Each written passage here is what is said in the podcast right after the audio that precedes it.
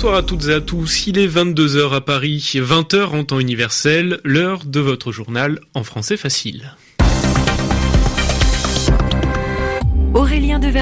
Et à mes côtés pour vous présenter cette édition, Alexis Guilleux. Bonsoir Alexis. Euh, bonsoir Aurélien. Kaboul visé par une attaque ce samedi. Un commando a notamment pris d'assaut le ministère de la Communication dans la capitale afghane. Précision dans ce journal avec notre correspondante dans la région. Le Mexique sous le choc après l'assassinat de 13 personnes lors d'une fête donnée dans un restaurant de l'état de Veracruz confronté à la violence des gangs de narcotrafiquants. Le fabricant d'appareils photo Leica dans la tourmente en Chine après avoir reconstitué pour une publicité la célèbre photo de l'homme faisant face à un tank place Tiananmen. Et enfin, Yvan Amar nous présentera son mot de la semaine. Le journal en français facile. Cela faisait plusieurs mois qu'un calme relatif régnait à Kaboul, un calme qui a volé en éclats ce samedi avec une attaque menée au cœur de la capitale afghane. Un commando d'au moins quatre combattants a lancé l'assaut sur un complexe abritant notamment le ministère des Communications et de l'Information. Le bilan provisoire fait état d'au moins sept morts civils et membres des forces de sécurité. Les précisions de Sonia Ghezali.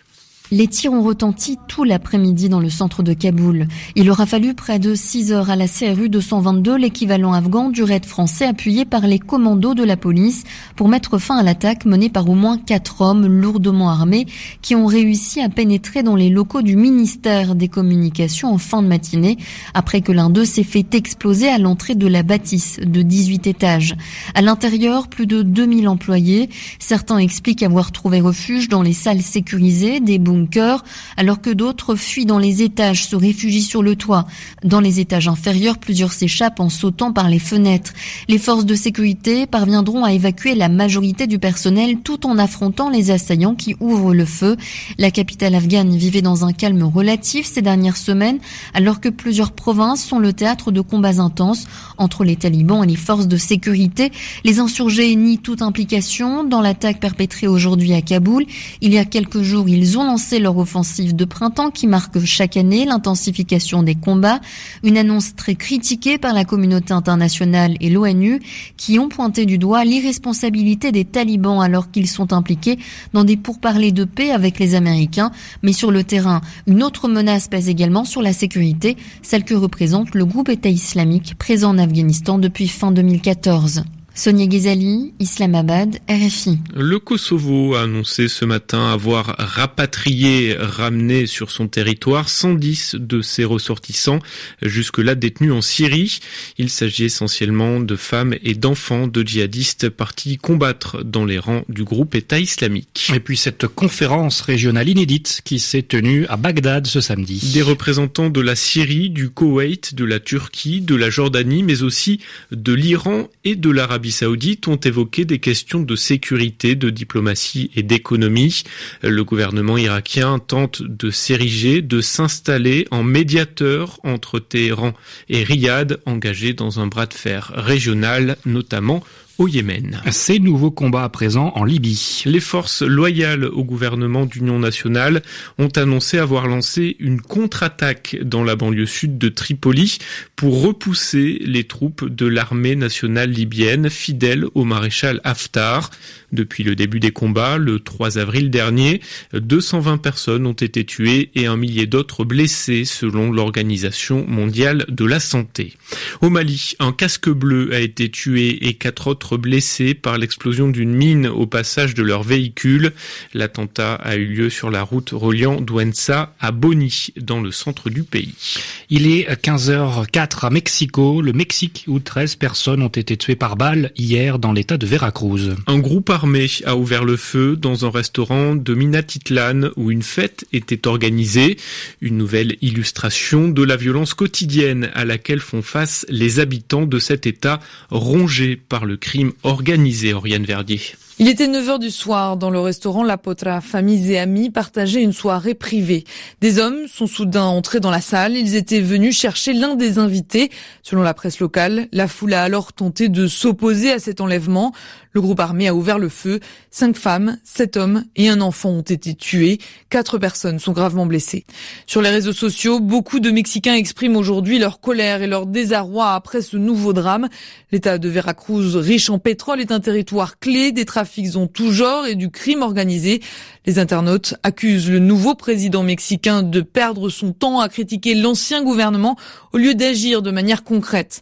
En arrivant au pouvoir en décembre 2018, Manuel López Obrador avait fait la promesse de diminuer en deux ans le niveau de violence. Il a notamment reconnu les 5000 disparus de l'état de Veracruz. Au total, au moins 600 fausses clandestines ont été identifiées.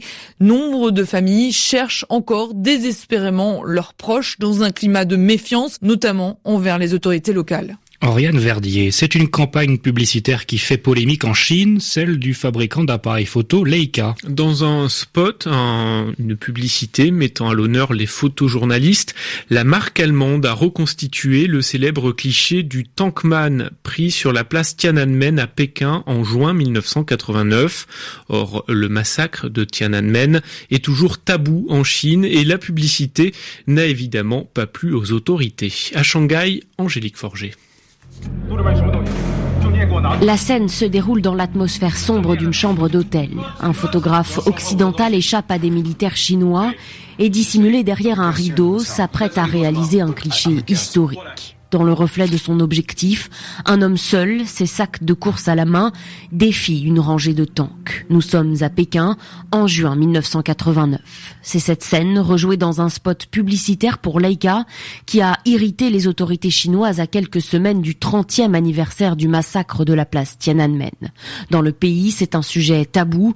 Conséquence, les autorités ont fait retirer la vidéo de la toile chinoise et le nom de la marque allemande est censuré des réseaux sociaux. Leica, pour qui le marché chinois est primordial, s'est désolidarisé de la publicité et assure qu'il ne s'agit pas d'une commande officielle. Ce n'est pas la première fois qu'une marque occidentale fait marche arrière pour ne pas offusquer Pékin. L'année dernière, le constructeur Mercedes avait dû présenter ses excuses après avoir publié sur un réseau social une citation du Dalai Lama, considéré comme un séparatiste par les autorités chinoises. Angélique Forget, Shanghai RFI. En France, l'acte 23 des Gilets jaunes s'est déroulé ce samedi un peu partout dans le pays. Un peu moins de 28 000 personnes auraient défilé selon le ministère de l'Intérieur, plus de 100 000 selon les contestataires. La principale manifestation s'est tenue à Paris. Place à présent au mot de la semaine signé Yvan Amar qui évoque une institution qu'Emmanuel Macron s'apprête à supprimer pour, espère-t-il, satisfaire justement les Gilets jaunes. Est-ce qu'on produit en ce moment les derniers énarques? Bah, c'est bien possible parce qu'il est question de supprimer l'école qui les fabrique, l'ENA. Alors qu'est-ce que c'est que ça? École nationale d'administration. Voilà ce que veulent dire ces trois lettres.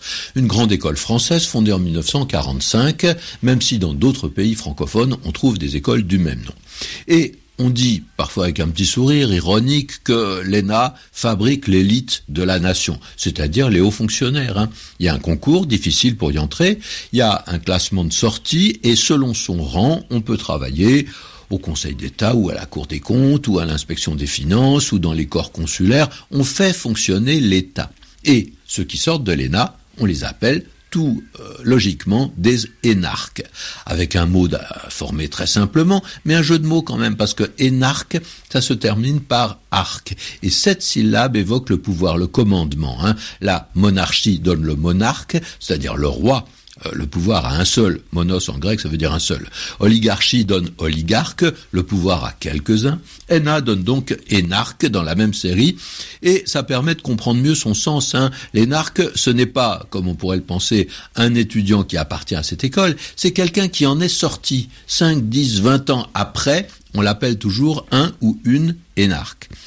Alors, ces énarques qui n'ont pas toujours une très bonne réputation, souvent on les considère comme des intellectuels, en tout cas des théoriciens qui ont de la méthode, mais qui travaillent sur dossier, qui n'ont pas l'expérience du terrain, des réalités concrètes. Hein. Celui qui dirige une compagnie d'aviation, bah, il n'a jamais vu un avion et il n'est pas pilote, et celle qui dirige une compagnie de transport public, elle ne prend jamais le métro. Alors souvent, on se moque un peu facilement de leur arrogance supposée à ces énarques. Merci Yvan Amar et c'est la fin de votre journal en français facile. Merci également à vous Alexis Guilleux et excellente soirée à l'écoute de RFI. Bonne soirée.